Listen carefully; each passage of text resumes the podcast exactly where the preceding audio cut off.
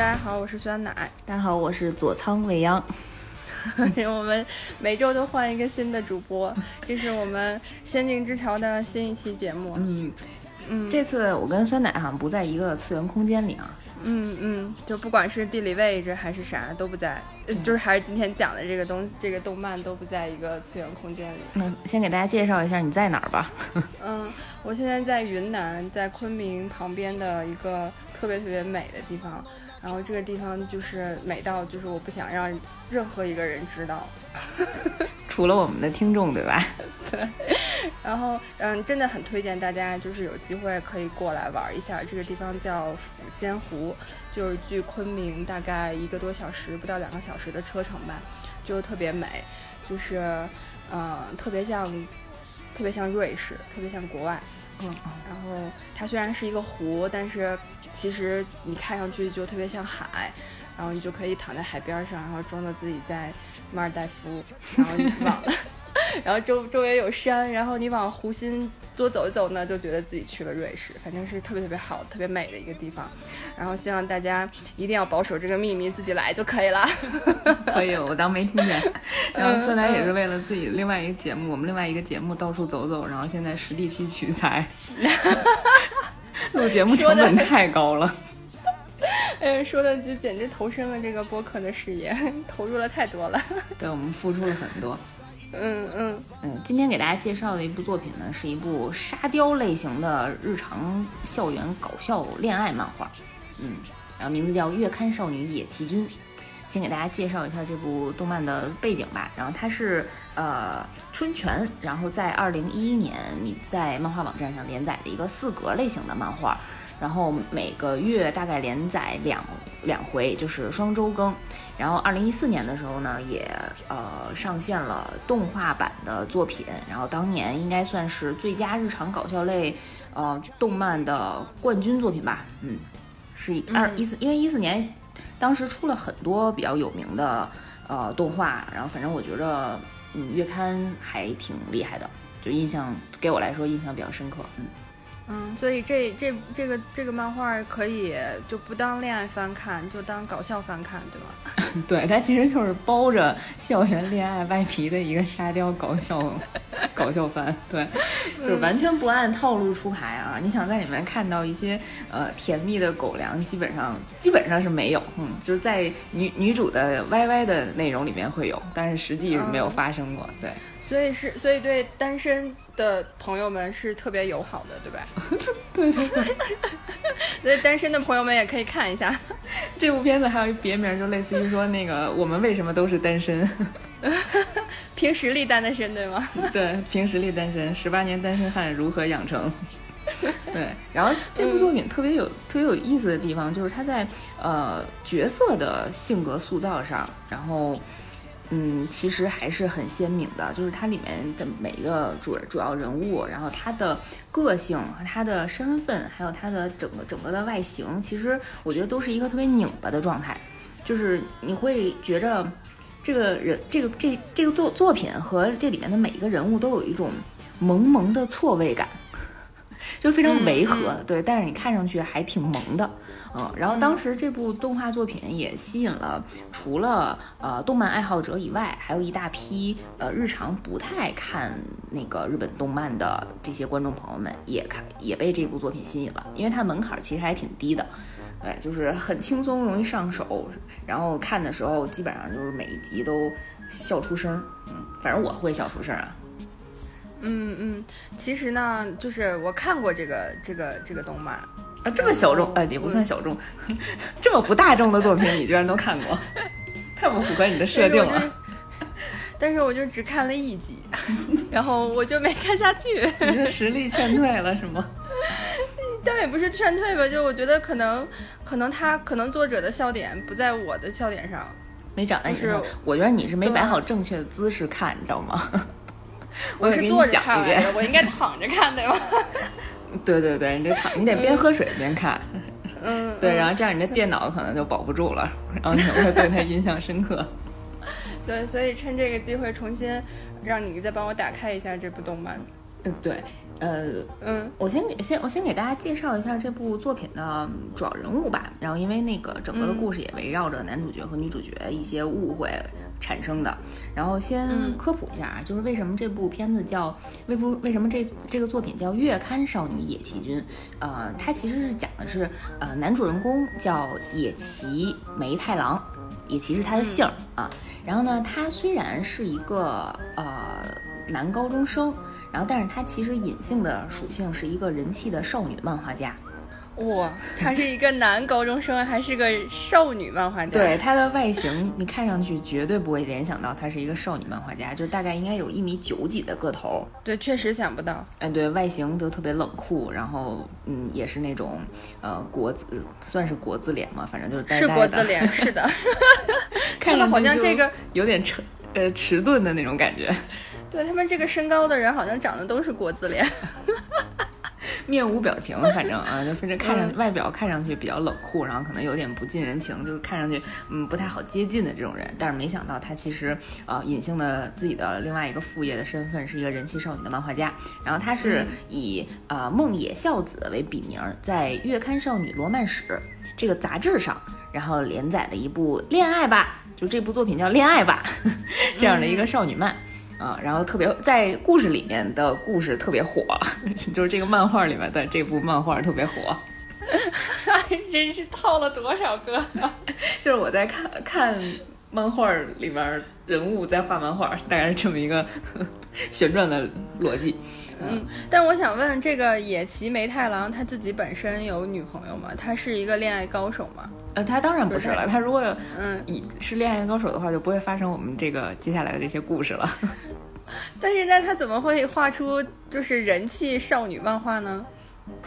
凭想象吧，凭对生活的观察和对作品的精心投入，就是他把日常生活当中呃联想到的那些桥段和梗，还有他呃善于有一双善于发现美的眼睛，把这些结合起来融汇在他的作品里面。我记得他的眼睛好像不是很大，像那个张继科一样，其实就是他那个 眼睛只有一条缝儿看世界。对对，哎，那他观察生活还挺仔细的，但是他会把这些，就他会跟女主谈恋爱，对吗？他会把他写在漫画里的这些桥段对女主用吗？他一开始没用上，是女主想方设法的给他用。这就我们说到说到我们这个女生那个女主人公了，女主人公叫佐仓千代啊，就是刚才我我冠自己的那个姓儿，嗯，然后呃佐仓千代她这个小姑娘特别可爱，然后身高只有一米四五，所以这两个人搭在一起是一个呃我不觉得是最萌身高差，我觉得这 差距有点过多了，差五十厘米，就一半了都快。你记得以前我们学校里面也有这样的一对组合吗？我我记得，我记得当时我那个另外一个闺蜜就说，这撅一半了还没够着呢。嗯，这个确实不太，就是如果大家真的能看到这个实际的话，确实可能没有什么萌感。对，但是挺可爱的。然后，但是那个千代在作品里特别可爱，然后橘黄色的头发，然后左右两侧各扎着一个那个红色绸缎，上面带白色点点的那种大的蝴蝶结。啊，然后眼睛也不灵不灵的，然后小圆脸啊，反正我就觉得特别可爱。然后好多人，嗯，反正嗯，很很多男生也都很喜欢啦，女生也比较喜欢。对，嗯啊，然后千代跟野崎君是跟野崎是同校的同同学，然后他呢，因为呃，在有一次开学，在开学的时候，呃，在校园当中，嗯，无意当中被野崎从空中。抱住了那么一下，他在翻翻越那个对翻越校园围栏的时候，校园大门的时候，然后被野崎君从从下往上，然后抱住了腰，就那个片段，然后对他就一见钟情了。啊，所以他就一直在单恋野崎这个人，嗯，然后这个故事待会儿我我讲一下第一集啊，就是这个是我们那个小小小小女主，然后她性格就是属于那种特别亲切友善，然后对待别人也特别真诚。啊，然后自己内心呢。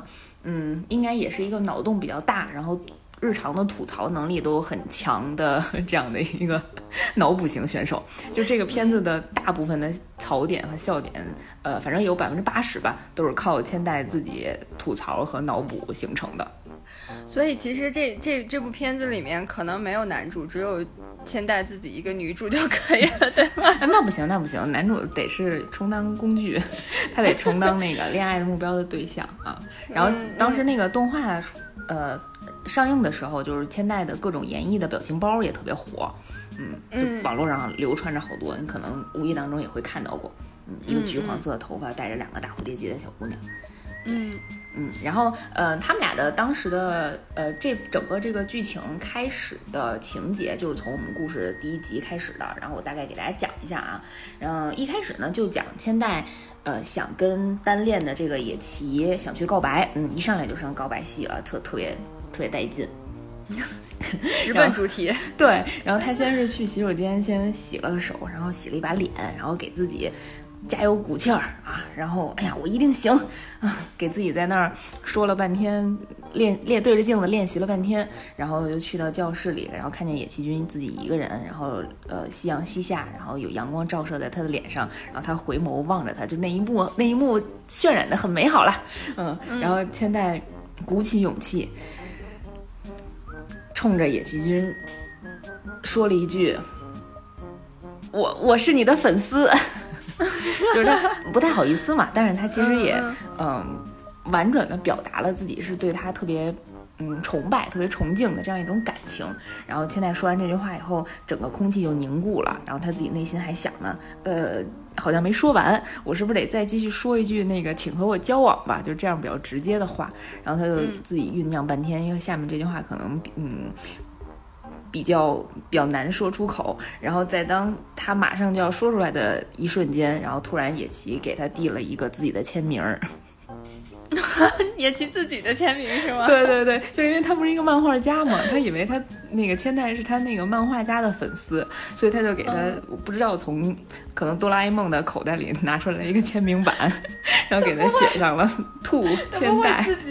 他不会自己浑身就是就是随身就带着他的那些，可能是得带着那个兔签的对 签名板和签名笔啊，兔左仓啊，对，那时候他还没叫那个千代呃他的名字呢，然后兔左仓，然后自己是那个。啊，梦野孝子那个漫画家，然后就给他了，然后然后现在拿着那个签名就懵逼了，怎么办？然后不知道现在发生了什么，然后但是我一定得把我的这个心情表现出来嘛。然后现在我觉得也是一个非常勇敢的小女孩，然后赶紧又补了一句说，呃，我希望能跟你永远在一起。我觉得这已经说的很直接了，嗯。然后那个，然后野崎想了一下，呃，这是什么意思呢？那你就来我家吧。然后当时看的时候，他说：“这这么直接吗？” 然后，然后现在自己内心也吐槽了，说的是那个好好轻浮。对，但是对，但是画面一转，就马上出现出现千代坐在那个 坐在野崎他们家里了，就已经去到他们家了。然后当时我就记得看的是看动画的时候，然后好多弹幕在说嘴上说着轻浮，但是身体已经非常诚实的去了。然后，但是但是呃，然后千代其实内心也是这么想的，就是他后来回过神来以后，也在想，就是。就不受身体不受自己控制，不知道为什么就下，因为那时候已经放学了，然后就跟着野崎走回到他们家了。然后那怎么办？接下来应该发生什么？就是这这个我们这进程是不是有点太快了？然后他刚开始就特别紧张，怎么办？怎么办？然后就不是手足无措的时候，然后突然那个野崎就拿出来了好多画原画画稿，就是漫画的那个草稿纸，然后上面都是他那个野崎自己画好了的那种分镜。漫画的那个画稿，然后跟那个千代说，请你把里面的这些呃标注有记号的地方涂黑。就 就你知道画漫画有一个环节是那个，就是把画面里一些黑白分明的地方，就是黑色的地方，然后去做一些背景的涂黑，是专门是助手干的这些事儿。所以那个。野崎就是理解的永远在一起，是以这样的方式永远在一起。对对对，然后然后千代就，呃，也是属于大脑空白的状态，然后就本能的，就是把那些那一图一叠漫画的原稿都按要求把它涂黑了之后，然后离开野崎的房间，然后才才知道他原来是漫画家，就是他才从他那个呃迷茫和石化的状态中出来。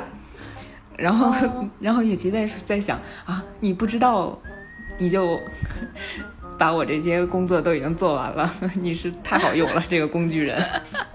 工具人是弹幕和我说的，所以男女主互为彼此的工具人。呃，对对对对对，对，男主可能是女主女主脑内的幻想对象吧。嗯，然后反正是是在千代，嗯，完全脑内空白和不知。实际状况的情况下，然后帮他完成了这个漫画助理的这个工作，然后回到家以后，然后查了一下自己每天每个月买的那个漫画连载的书，才发现这个原来野崎君就是啊那个孝子那个知名的女性漫画作者。嗯，所以他是不是就更喜欢野崎了？他应该还挺喜欢的，我觉得这应该算是个加分项吧，起码是画少女漫画啊。就当然那个时候，嗯，我们的千代小朋友还不知道野崎君是内心是一个什么样的钢铁钢筋直男，钢筋直男。对，所以嗯，那会儿如果只知道他是一个画漫画的少女漫画家，应该还挺给他加分的。对，嗯嗯。对，但是但是他边看着那个漫画，然后就边去对照着日常接触野崎君野野崎去。展现出来的那些性格特点，他就觉着还挺疑惑的。就比方说，呃，野崎在描绘自己的笔下的漫画世界的时候，是那种，呃，特别擅长把少女那种纤纤细的内心描绘的淋漓尽致。然后其实就被很多他的作者、他的读者称为是少女心的代言人。但是其实现实世界当中呢，他是那种表情特别冷漠，然后对感情迟钝，然后说话也非常直接。就比方说，嗯，他们班。突然出现了一只蟑螂，然后别的男生都抱作一团，然后说啊太可怕了，怎么有这么大只的蟑螂？然后有人就说那快去快有人把它拍死。然后另外第三个人就说这种时刻怎么会有人敢把它拍死呢？一定是特别迟钝的人才会去。然后结果野崎就去啪把蟑螂拍死了，面无表情。对，然后对，然后这个时候又又去对比他以前的那个漫画。作品里面，然后就是少女可能捧着那个心上人送来的那些呃定情信物，然后内心都是充满粉红色的气泡，然后那个环境渲染的非常呃非常优雅，然后非常梦幻。然后现实当中这边，然后野崎可能就当着好多同班同学的面，然后指着另外一个女生说：“呃，你的内衣透出来了，建议你还是穿一个外套比较好。”然后，然后被说的那女生都崩溃了，说你为什么不能私下跟我说呢？你为什么要把它说出来？哎，这个太直男了。哎，这但真的还挺好奇的，他是怎么能写出少女漫画的？嗯嗯，可能就是他把，我觉得他他就是把内心，他把他的精力应该全都投入在他的作品里了。嗯嗯，反正挺后面的故事都。嗯，能验证这一点，就是他跟那个千代在交往的过程中，不是那个交往啊，就是日常接触的过程中，他其实永远在一起画漫画的过程中，他真的把千代当成工具人。就比方说，千代会给他建议，就是就他们俩经常会讨论作品里的一些情节，比方说啊，他作品里啊，他笔下的男主和女主，呃，放学回家。因为他们那个故事也是基于学校校园里发生的，比如他们俩放学回家，如果嗯整个这个路上能够谈情说爱，就是整个那个气氛浪漫一点呢，他们就会设计让男男主骑着自行车，然后女主坐在自行车后座上，然后两个人就可能拉着一脚，慢慢的骑车呃缓缓的回家，然后这个是千代构思出来的桥段啊，然后这个时候野崎就会呃。反驳他，就说：“嗯，现在骑车带人呢，已经违反了我们道路交通法了，所以这个环节我们不能画在漫画里，还挺现实的。嗯，还挺注意引导的。啊，对对对，就是，就是他会，他会，他会跟那个，他会跟千代说，呃，现实当中我们这些法律法规要求的东西，我在漫画当中如果画出来比较违和的这种事情的话，会被读者吐吐槽的。”这还挺符合现实设定的啊，嗯嗯嗯，然后所以他们，所以第二天野崎就邀请千代一起来体验骑车放学回家的这个美好浪漫的桥段，然后他就主动约了千代说放学咱们俩一起回家，然后千代内心是属于那种砰，礼花爆炸的状态，你知道吗？就是自己喜欢的男生约自己一起回家。那个时候他并不知道，呃，野崎是为了要，嗯，为了他的作品取材，对。然后他就说：“哎呀，那要不然我骑车带你啊？我们可以，我们两个人来来增进一下感情，对吧？然后我们来体验一下，对。然后现在脑内就幻想出我们之。”之后一块骑车回家是一个什么样的状态？然后有可能呢是野崎君在前面骑着，然后我侧坐在那个背后的那个座位上，然后徐徐的微风吹动着啊，我们特别浪漫这样的桥段。然后或者呢就是我来个急转弯的时候还得抱住腰，对，或者我正坐着，我这样就能那个轻轻的搭在他的那个腰间，然后可能还抓住他的那个衣服的衣角，对，然后他，然后现在还想到说，哎，万一他是那种。呃，那个自行车没有后座，我就站在它那个后轮两侧的那个脚踏板那个有多出来一点的那个位置，然后这样我的手就可以搭在他的肩膀上，嗯，也是一个非常梦幻、非常美好的设定。嗯，就是不太安全。对对对。然后结果他们走到了自行车棚，然后叶奇搬出来一辆公园里那种环湖骑的那种双人的自行车。就，然后整个现在的那个表情就是属于他的下眼袋已经能落到地平线上了那种，就是完全无语和实话。然后怎么办呢？就是，然后野崎说这个是我能找到的，就是两个人能一起互动、一起参与，然后又能够借助自行车，然后一起放学回家，这是一个。可能是一个非常厉害的道具，就自己内心还美滋滋 美滋滋的，嗯，特别骄傲。对，然后他们说：“那咱俩试试吧。”啊，他们就上去骑。他说：“怎么办呢？”就野骑骑，野骑骑在前面，然后千代在后面。然后因为野骑个儿特高啊，然后所以那个对，他俩没法那什么吧？对他那腿特别长上，然后蹬一下，然后就嗖嗖嗖往前转，然后千代那腿都跟不上了，在后头特别累。然后野骑说：“那这样，那个。”你你别在后面蹬了，你就在后面坐着，然后然后那画面就是野鸡在前面疯狂的骑，然后千代在后面坐着，然后把腿放在那个空的地方，然后那底下那脚蹬子自己飞快飞轮一样转，然后内心觉着，唉，实在太有罪恶感了，要不然我还是跟你一起蹬吧。嗯嗯，哎，我想问，就是这个。骑自行车双人自行车回家的，放学回家的这个桥段被用在他自己的那个漫画里面了 吗？没有 没有，我觉得如果真的放在他那个漫画里头，应该就没人看了。他那个这个对他自己设计的这个桥段，就是属于在他们的现实世界里头，这件这些事情都非常的荒诞，然后非常的不真实，然后有各种。就刚才我们说的那种错位的感觉，然后但是在野崎笔下的那个漫画故事里面，那真的是，呃，最正统、最纯情的那种少女恋爱的漫画的那种感觉。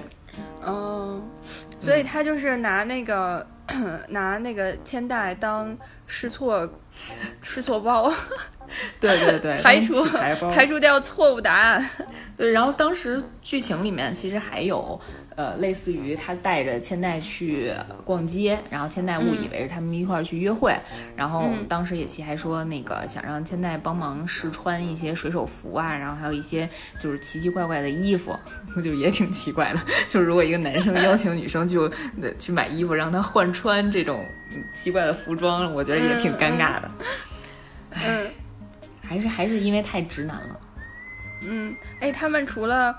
这个逛街，呃，骑自行车还做了什么别的事儿吗？就是那种，就是想想就日常生活里最常见的，比如说，嗯，放学了，然后突然下雨了，他俩要一块儿回家。对，有一个那个沙雕搞笑镜头的，套 一般都有那种那个沙雕搞笑镜头 top 十的那个经典场景，就他们这故事里面有一个下雨的场景，能绝对能排到前十名。就是我觉得各大 UP 主都可可都。肯定会把这个情节放在这个 list 里面。就是当时有一天，就是他们学校下雨了，然后千代在学校门口躲雨，然后自己没带伞，然后这个时候突然野崎就下呃下楼了，然后看见千代了，就跟他说：“你为什么没走啊？”然后千代就说：“哎呀，哎呀，我怎么这么笨呢？今天明明说那个天气预报降水概率百分之百，然后我却没带伞。全学校应该只有我这个笨蛋没带伞了吧？应该就是那种小姑娘特别可爱的撒一个娇。然后叶希军说：“没事儿，我也没带呀。咱们是笨蛋二人组，自己还组起组合来了。对，就是野崎每次接的话都能让千代。”特别想把之前说的话收回来，不知道怎么再往下接，太考验现在的情商了。我觉着跟这样的人接触，对，然后继续讲啊，就是这不是下还下雨吗？那怎么办呢？然后野崎就想到说，他在自己的那个漫画情节里头，经常会设计这样的桥段，就类似于男主人公可以把那个西服呃拿下来，然后就是遮在自己的头上，拿两只手给顶起来，不是有一个大概能有一个三角那样的一个空间，然后让女生就可以离自己近一。点，然后能在这个包围圈里头，然后一起往前走嘛，嗯，然后但是呢，他们就这样实际试验了一下，发现，哎呀，这样会把自己的书包淋湿，就是 就是你会发现理想非常美好，然后实操下来有很多困难，然后他们就试验了好半天，然后也也也因为比较高嘛，然后后来他就想说，哎，那我把我的书包挎在我的肩膀上，嗯，然后我再把我的。呃，西服顶在我头上，就等于说他把自己的肩膀缩起来，然后直接把那个西服领子往上提，就能盖上自己的头，然后整个人就像那个罗锅一样勾起来，然后这样他的前方就会空下来一个区域，然后让嗯让千代。在他的前面，然后缩在就跟那个企企鹅妈妈和企鹅宝宝一样，就类似于前面有一个袋子，然后就裹着它，然后说，哎，那咱们这样去去去跑到那个就是外面车站或者什么，然后这俩人哇就往前跑，然后但是因为雨下太大了，没跑一半呢，哇又跑回来了，就 全身都湿了，唉，嗯，现实很现实很骨感。但是这俩也得回家呢，然后正好他们遇上了一个呃，这个故事当中另外一个呃配角的女生，然后给他们递了一把伞，但是只有一把。然后这个时候千代就还挺开心的，就觉得终于有那种雨雨雨中散步，然后能跟自己的心上人、自己喜欢的人共撑一把雨伞这样的桥段发生了。然后这两个人就牵着，就是撑着这把。雨伞往回走，但是因为刚才咱们也说了，这两个人的身高呢实在差得太远了，所以到底是谁拿着伞呢？就一开始呢，呢是先是佐仓拿着伞，啊，为什么让小女孩拿伞这个问题我们暂时不议啊，就是佐仓 佐仓拿着伞，因为太因为野崎太高了，他举起来以后，然后只要一说话或者一动作，然后那个野崎的头就会被扎到那个伞里，就嗯嗯，然后所以他就换了一只。他们俩就换过来，然后让那个野崎让男生拿着伞，嗯，然后，呃，野崎当时刚开始拿着伞的时候没什么问题，然后整个他们两个人的气氛呢也非常美好，然后但是后来野崎就心想说，哎呀，就是自己的故事里有这么一个桥段，就是男生呢为了呃不让女生淋湿，然后就会把伞稍微微的往。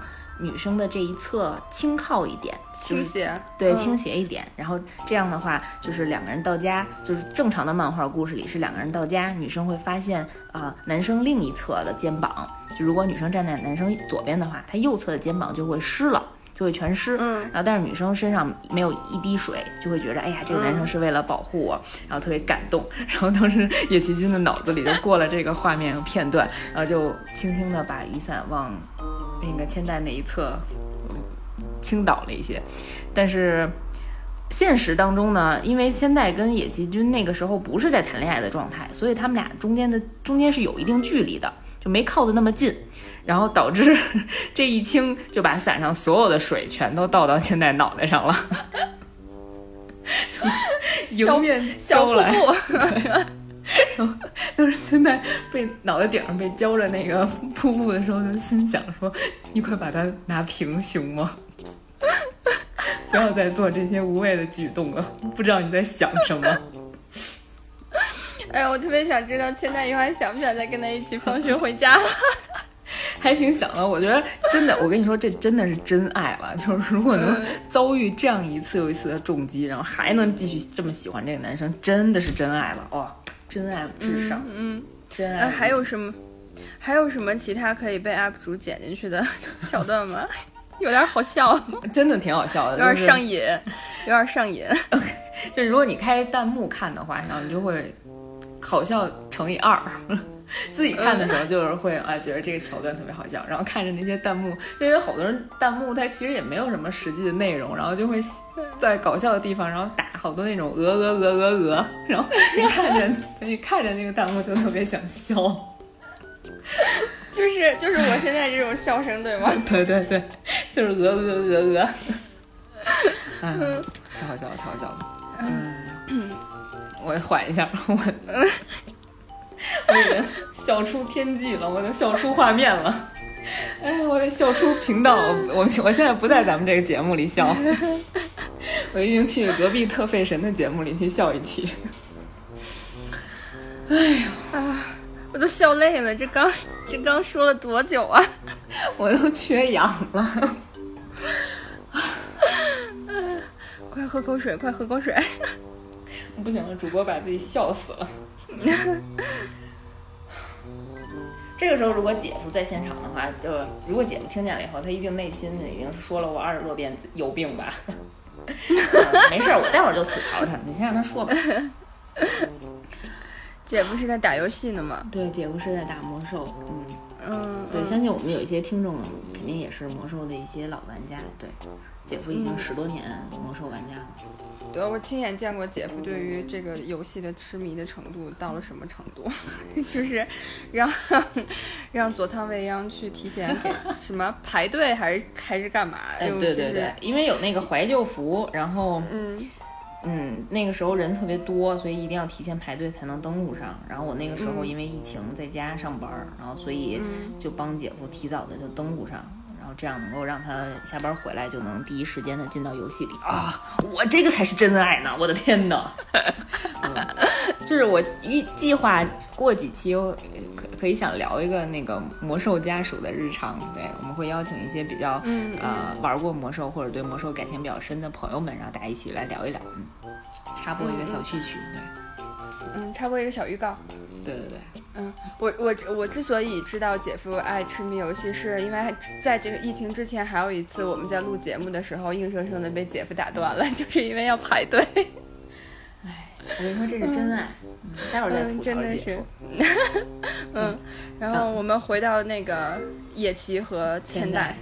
是吧？就是，呃，你刚才不是问到了说还有什么其他桥段吗？其实他每一集的那个沙雕段子都特别特别多，就是每次都是出现在野崎，嗯，可能，嗯，创意枯竭，然后脑洞枯竭的时候，他就拿 肩带当 惊喜的那个小试验品。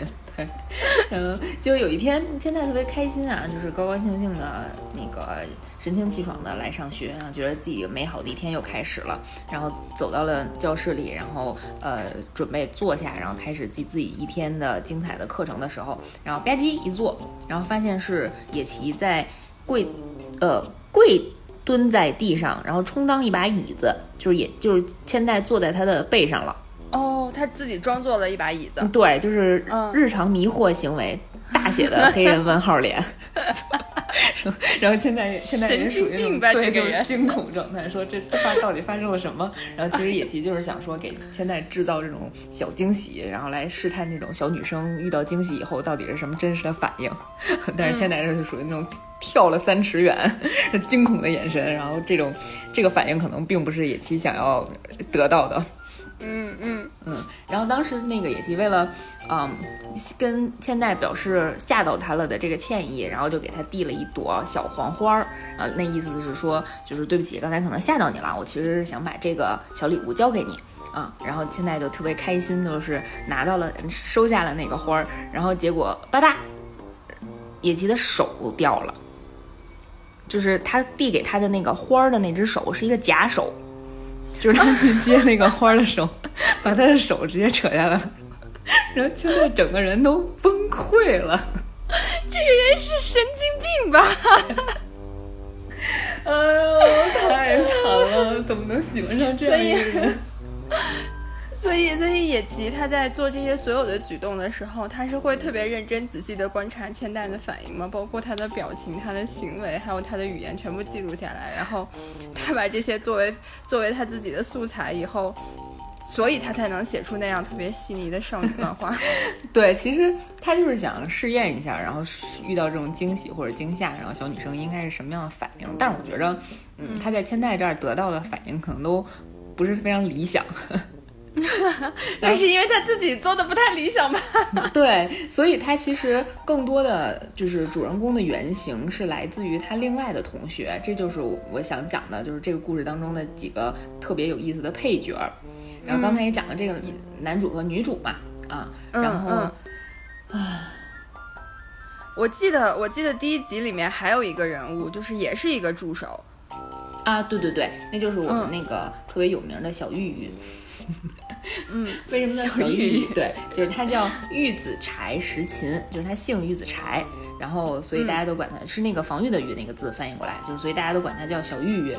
然后它其实是野崎的一个官方搭配的一个助手，然后基本上是负责就画一些背景上面一些啊花鸟鱼虫啊，还有一些小物品的那种效果，就是网点可能是贴网点纸的啊，反正是他的一个小助手。然后就是。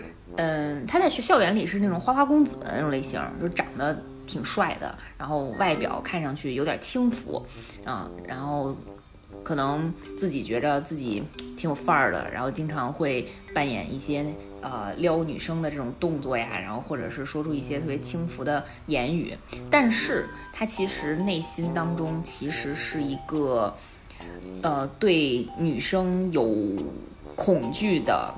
非常非常害羞的这样的一个人物，就是蹭的累，就是傲娇，就是一个死傲娇。嗯，哎，他们每一个人物都是有这样的反差的，对吗？啊，对对对，就这是一部就是嗯，男性别之间错乱，然后性格之间错乱，然后外形之间错乱，就整个那个故事也非常错乱的这样的一部作品。对，所以才形成了这多这些笑点。对对对，嗯，然后小玉玉她就是，嗯。这个角色在故事里其实真正的是野崎君漫画女主角的原型。真的吗？对，就是因为他是一个非常呃非常傲娇，然后自己嗯经常逞强，说一些呃勉为其难的话，然后但是自己说完了以后，然后会脸红，然后会不自觉的，就是漏气儿，就是因为之前可能逞强逞太厉害了，嗯，然后就以。经常会说那个，我才不是这样的呢，我才不是这样想的呢，就是非常傲娇的，典型的傲娇这样的属性啊。嗯，然后其实我对你根本就没有意思，嗯，但其实内心喜欢的人家 喜欢的不得了啊，就是这样的性格的那个原型，嗯，然后野崎把它搬到了自己的漫画作品里的女主角的身上。嗯嗯嗯，就别看那个小玉这个角色是那种长得玉树临风，然后风流倜傥的一个劲儿啊，但是她刚才大家还说了，也跟大家说了，她是一个女性交流障碍者，嗯，就不太敢跟女生说话的。其实，然后她对于妹子的这些，嗯，情报啊或者认知啊，都是从自己的那个呃 gal game 里面获得的，就是少女呃 AVG 类型的游戏吧，嗯，这个需要科普的比较多，就是嗯。就是类似于《心跳回忆》那样的游戏，你玩过吗？我没有玩过。那我跟你说说《心跳有心跳回忆》吧，那是我童年的经典呀。大众软件出的，一个就是嗯泡妞类型的电脑游戏。你是一个高中生，然后你们学校有好多好多女生，呃，跟你青梅竹马的女生叫藤崎诗织，然后是一个红色的呃红色。长发的一个小女孩，然后特别美丽啊。然后你在上了高中之后，然后你会遇到其其他性格迥异，然后都很好看的嗯女主人公，对。然后你就会不同的路线，然后去攻略不同的女主，对。然后到最后看你最后跟谁交往，然后在一棵樱花树下跟她告白，然后跟她永远的生活在一起，大概是这样的故事，这样这样的游戏啊。你小时候就玩泡妞的游戏，对对对，就是用空有一身泡空有一身泡妞的本领，但是其实自己是个女的。嗯，现在回忆那个游戏呢，我突然想起来，我们那个时候有一个特殊的秘籍，一个攻略吧，啊，嗯，我不知道大家玩过的人知不知道啊，就是因为主人公的。呃，一些设定你是都可以自己设置的嘛？比如说你姓什么叫什么，然后你出生日期是什么，就是你初始的设定都可以自己去选的。如果你把你的姓氏设定成呃大家名字叫一起来，然后昵称叫大众软件。然后为什么这么起？你就你开始这个游戏，这是一个隐藏攻略。你这样设定完了以后，你开始这个游戏，然后你所有的数值都是满的，就是你的呃所有的文呃文学课的数值，所有的体能，然后所有的什么智力啊、什么体力全都是满值。然后你每天的工作就是睡觉，然后到周末以后就是给妹子打电话约会。如果你不通过这个秘籍，正常游戏开始的时候，你可能每一个值就是都是一个基础值，就比如说是一百，然后你用这个攻略，你所有的值都是满的，都是五百。你只要睡觉，然后去降低自己的那个呃焦虑度，还是是还是一个什么什么，就是一定要把保持一个比较低的那个数值就好了。嗯嗯。然后所有的妹子初始对你的好感都是满的，所以你就追一个成一个呗。嗯，正常玩的话，你每一个妹子的那个好感都是从零开始的，然后你追谁你就专注的去攻略她就好了啊。嗯，然后呃，如果你用了这个秘籍，所有的妹子的呃好感都是满的，你遇到的一个棘手的问题就是你周末只能约一个人出去，但是所有的人都会给你打电话哟。你就面临一个选择的问题，对，然后你就会就是拒绝掉好多人，然后他们的那些好感值就会一点一点的降低，对你的那些小心心就会啪啪啪啪啪全都碎掉一点点的。哦，哎，那你们玩的时候，你你们你会跟别人交流吗？然后你们会去，我不知道是是不是男生玩会这样，就是会去比赛，看谁 最快追完所有的妹子。应应该会，但是那时候玩的太早了，可能还没有。嗯，太小了，对对对，还没有论坛，然后也没有那个网站、贴吧什么的，大家在讨论，可能就是跟日常的朋友们，然后可能都得到挺以后的了，然后才交流了一下这样的特技，哎，太爽了。呃，你是怎么发现这个隐藏的攻略的呀？看那个游戏书，那会儿那个杂志应该是大众，就是大众软件出的吧？嗯，哦哦，就月刊的那种杂志。哎呦，你可真是个资深玩家，你很 资深的二次元爱好者是吧？对对对，游戏还会买杂志看，感觉是好久之前就开始了的。对，那时候很早，应该是上小学还是上初中的时候。嗯嗯嗯。然后，然后那个就是你跟小玉，小玉就是从这种这个游戏里面去获取所有的。对女生的了解和去怎么样撩妹子的技巧，对吗？对对，但是就是他不是从《心跳回忆》里啊，他就是从这种那个类似的呃少女游戏游戏里，对对对。然后我们收回来，哎，对我们讲完了小玉玉她那个自己呃跟女生们接触，然后经常会遇到一些 bug，就是因为游戏里的这些玩法和你搬到现实生活中，肯定肯定会有一些问题嘛。啊嗯嗯，比如说你在送礼的时候，人家给你三个选项，你你选一个不行，你读个档，然后重新再选一个就过了，对吧？你但是你现实生活当中，你你生活里头没有给你独挡的权利，对吧？你有很多对你的很多决定都是一次性的，就是必须一步到位。反正也出了很多 bug，然后出了很多好玩的梗。嗯，反正小玉这个人是我们漫画呃剧中剧里漫画女主人公的原型，嗯。然后，嗯，还想提，还想提一个角色叫赖尾结月啊。这个结月是千代的一个好朋友，也是一个女生啊。这个角色，然后她是怎么反差的呢？就是她外表其实长得嗯还可以吧，挺好看的。然后，但是性格是属于那种呃比较大姐头，嗯。比较大条的人，对，神经比较大条，然后呃，看上去面相有一点点凶恶啊，这样的一个女生，然后。呃，他在跟别人交谈的时候，然后他他自己对自己的认知就有一些错乱。他在跟野崎交流的时候，然后就他就会说自己是一个特别善解人意的，然后会特别注重气氛的，特别关心别人的，然后愿意听别人说话的，然后很多人都愿意来跟自己谈心的，就是这样的一个人物。就是，然后但是知心大姐对，然后但是他在呃说这段话的过程中，然后整个那个画面的背景，他是呃。踩过了 别人正好在地上写字儿的那个纸，然后就边说这段话，然后然后穿过了校园当中，然后有几个那个人在拍毕业照，然后人群和照照相机之间，就是他从人家那个中间，人家咔哧正拍照呢，穿过去了。对对对，然后那个两个，一个男生跟一个女生，然后相互递着送情书呢，然后他从人家中间穿过去了，然后把人家那情书 那个掀开了，然后边说：“哎呀，我特别会看气氛，我特别善解人意，我特别能察言观色。”呃，反正特别逗，就整个人和那个情节都是乱乱着来的。这个太好笑了。嗯，反正他他跟那个那个现代这块儿也出现了好多那个搞笑的搞笑的梗。哎，他是短头发是不是？呃，他算是中发吧，就是一个呃有点偏绿色的那个头发，然后梳了一个小揪揪。哦，他不是那个短头发的。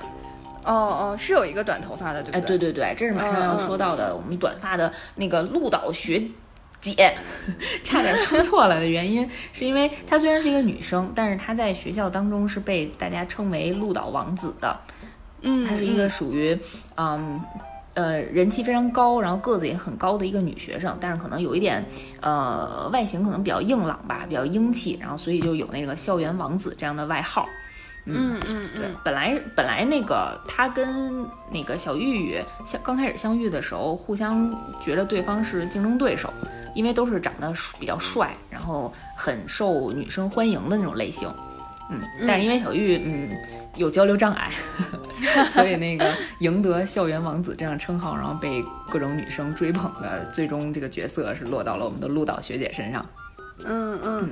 然后，呃，跟他对手戏、跟他搭、跟他搭戏的那个 CP 的那个角色是哭学长，是一个高三年级的一个一个男生，然后是他们戏剧社的社长，就是属于专业能力很强，然后学习也很好，但是他的硬性的缺点就是非常明显的一个弱势项，就是他太矮了，就可能只有一米六。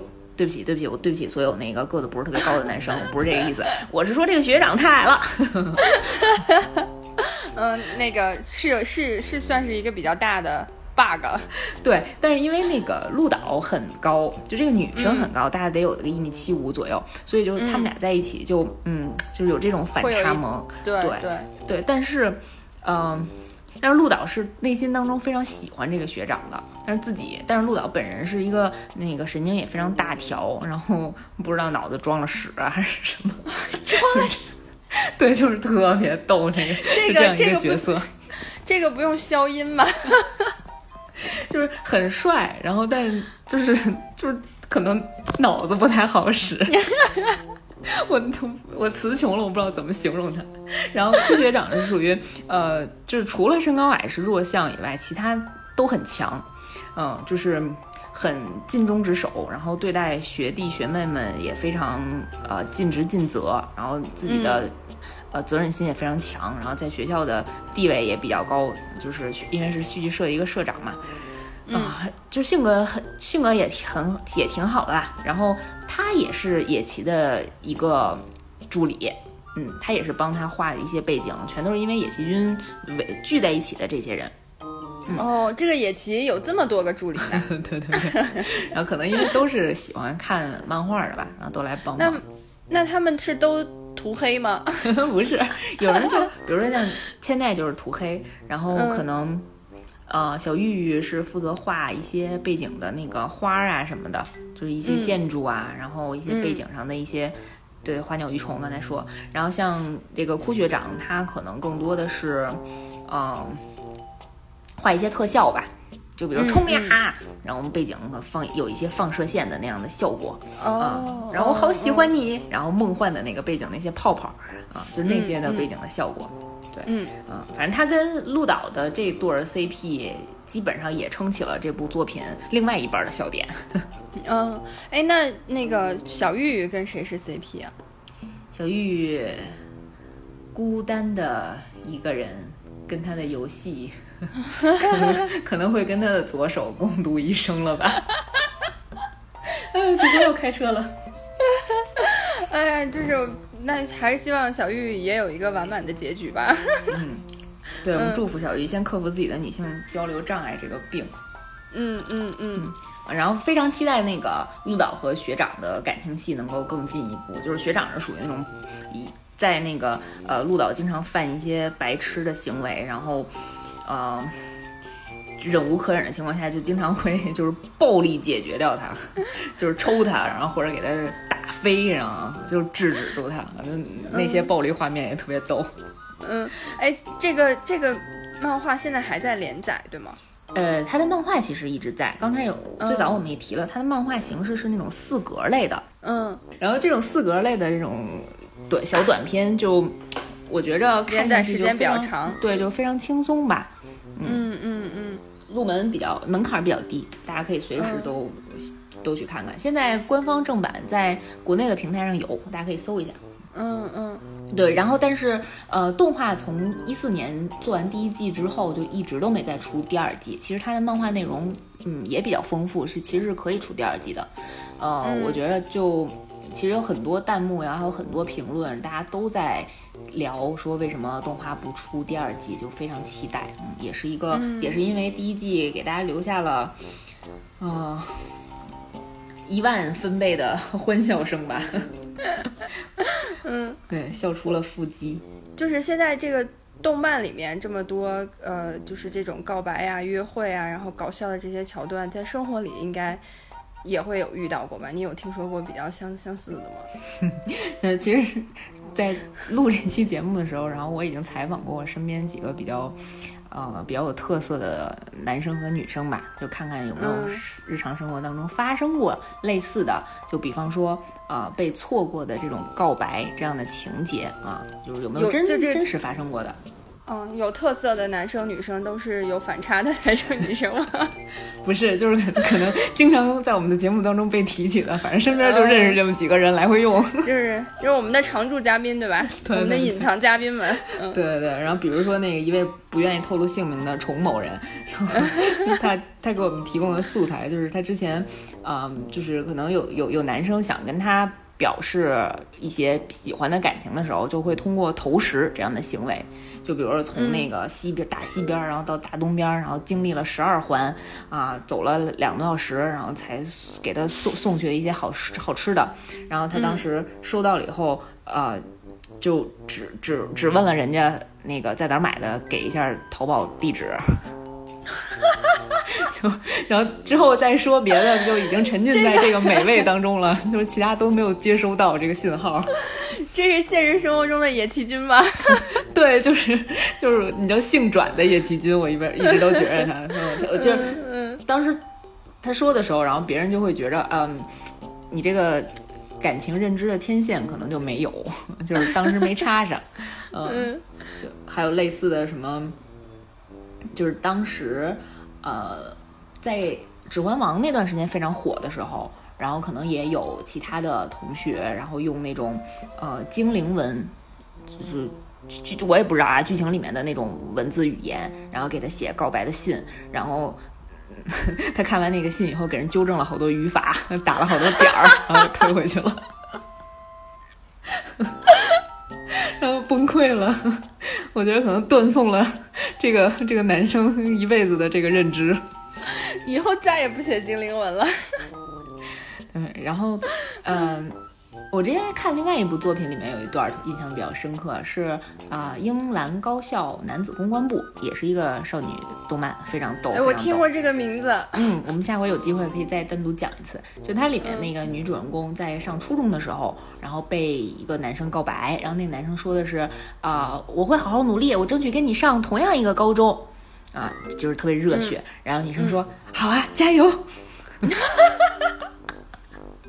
然后就走了，然后然后男生就以为是被是被拒绝了，然后后来过了很多年之后，然后说起来这件事情，说哎呀，你当时这样果断拒绝了我，然后女生说啊，什么时候？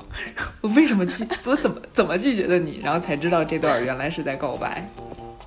嗯嗯，也非常逗，非常逗。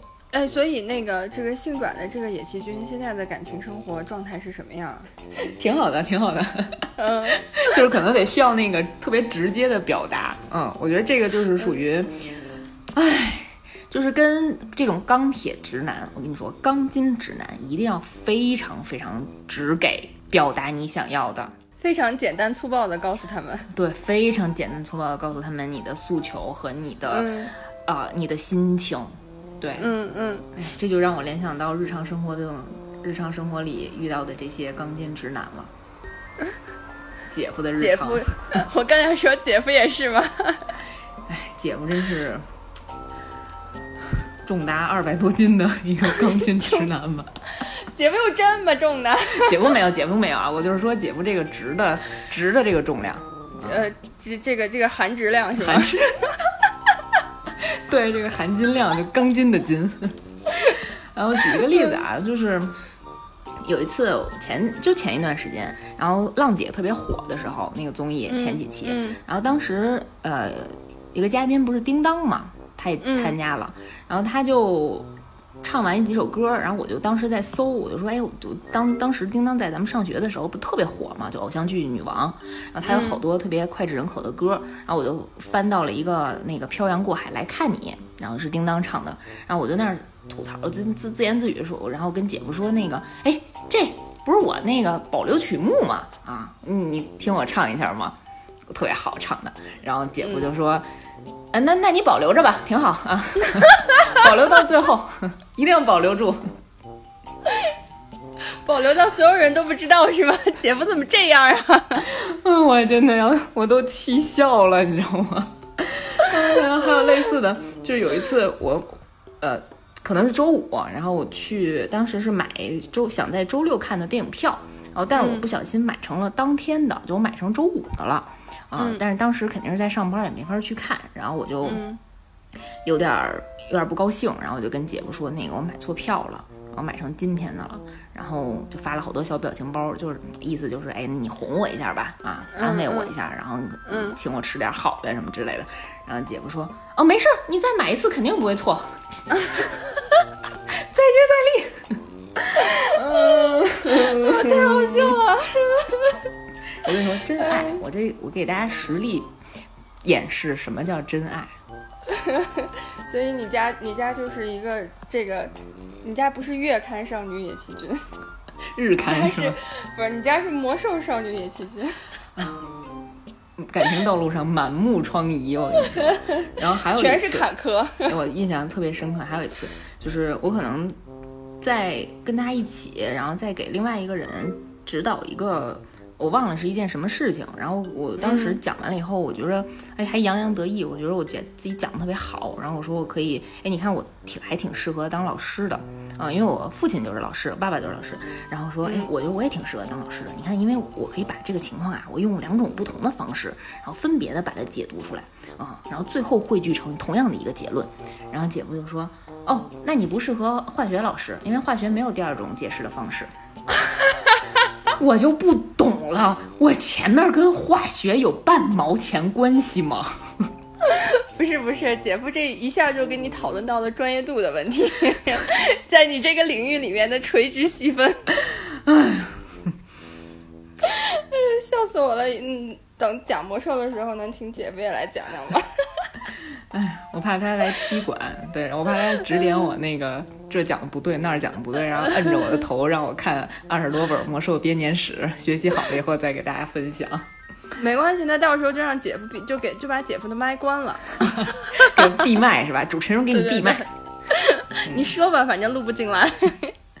哎，反正就是呃，还有挺多的故事呢。我当时特别想建一个文件夹，叫那个那个你的女朋友多么的伟大。没结婚之前，等那个，当时想说等十年以后，然后甩在他的脸上。应该应该从现在开始记录吧，就是把这个事儿捡起来。嗯，可以可以，跟大家时不时拿出来跟大家分享一下，是吧？嗯嗯，而主要是我觉得这个回忆都是回忆，还挺好的。都是心酸泪，怪不得经常得看看这样的校园恋爱漫画，找回自己童年的那些美好呢，那些甜蜜。对，哎。刚刚刚刚说了，除了那个英兰高校男公关部，就是也是这种类似的，呃，校园漫画、校园少女漫画、恋爱的这种，还有其他的吗？嗯，校园类的恋爱漫画，应该还恋爱动漫这种类型的作品其实还挺多的。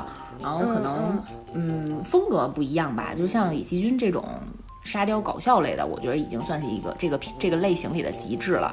啊，像那种纯爱类的，我也有挺多推荐的，比如说像，呃，水果篮子，然后还有，呃，好有一个名字叫好想告诉你，但是因为男主和女主时时不能告白，没有在一起，所以大家都管它叫呃就不告诉你，不想告诉你，怎么也不告诉你，这都是它的别名。嗯，但是它其实是叫好想告诉你，是那种纯爱系的，就是特别呃小青春那种酸酸涩涩，然后但是又有一点甜蜜的那种感觉的作品。嗯嗯，然后当年还有类似于像《我们的存在》，也已经是一个很早的作品了。如果大家呃看漫画荒，然后就可以搜索再去看看。然后什么近些年类似于邻座的怪同学，就是里面有一些奇怪设定的这样的内容。然后还有我很喜欢的一部叫《学生会长是女仆》，嗯，就是这个学校里面的。大女主啊，学生会长，但是她其实为了啊补贴家用，然后其实在一个咖啡厅里当女仆这样的一个设定啊，也是一个非常有梗、非常逗的一个动漫作品。对，然后呃还比较火的是《龙与虎》吧，就是男主是龙，然后女主是虎，不是指他们的那个变身啊，就是类似于龙虎斗的这种感觉，就是他们那种欢喜冤家，然后发生日常发生很多有趣的事情。嗯，这个有时间我们。也可以单独再聊一聊，嗯，就这几部印象还挺深刻的，嗯，然后可以趁马上就要十一放假了，可以趁假期补一下，对，要补的太多了，嗯嗯，哎呦，笑死我了，今天实在是太好笑了，哎呦，实在是太沙雕了，真的，大家没事儿就是嗯。没事干，就是有时间的时候，其实也还可以再重温一下那个野崎君野崎君这部作品。就你打开以后，然后大家都会跟你说，你又发现了宝藏，欢迎你又来重温宝藏。对，我记得好像一集也不是很长啊，就是正常的二十多分钟。对对对对，然后也不知道为什么我第一次看的时候就把它关掉了呢，没有想到这么好笑。嗯，最后我们就以那个啊动画的最后一集的一个片段来作为结尾吧。就是最后的时候，是他们几个人去看烟火大会，然后野崎君和千代小朋友在一个长椅上，然后眺望着远方飞起来、飞升的这些焰火，然后在一个非常唯美的夜晚星空下，嗯，野崎君就俯下身跟千代在他的耳畔说：“我也喜欢烟花。”哇，就是告白也要告白的这么的。就是这么的，你不知道他是在告白还是在说什么？对呀，对呀。所以野崎君也是一个很内向、很害羞的人。嗯，我觉得动画给大家留了一个气口吧，留了一个悬念啊。但是其实漫画当中，呃，一直这两个人的感情没有那么明晰。但是我觉得，嗨，点点滴滴嘛，细水长流。嗯嗯，有这些沙雕的段子陪着我们。嗯，我们主要是去看沙雕的段子。对。嗯，好吧。然后希望大家不要模仿啊，啊，对，还是直接一点。嗯嗯嗯嗯，喜欢就说嘛，藏着掖着干什么？嗯，大不了被拍回来。五年以后又是一条好汉。可能那个五天之后就已经换人了。嗯，好，那我们今天就到这儿。好，我们欢乐的结束了。对，我们下一期再见。嗯，好，拜拜，拜拜。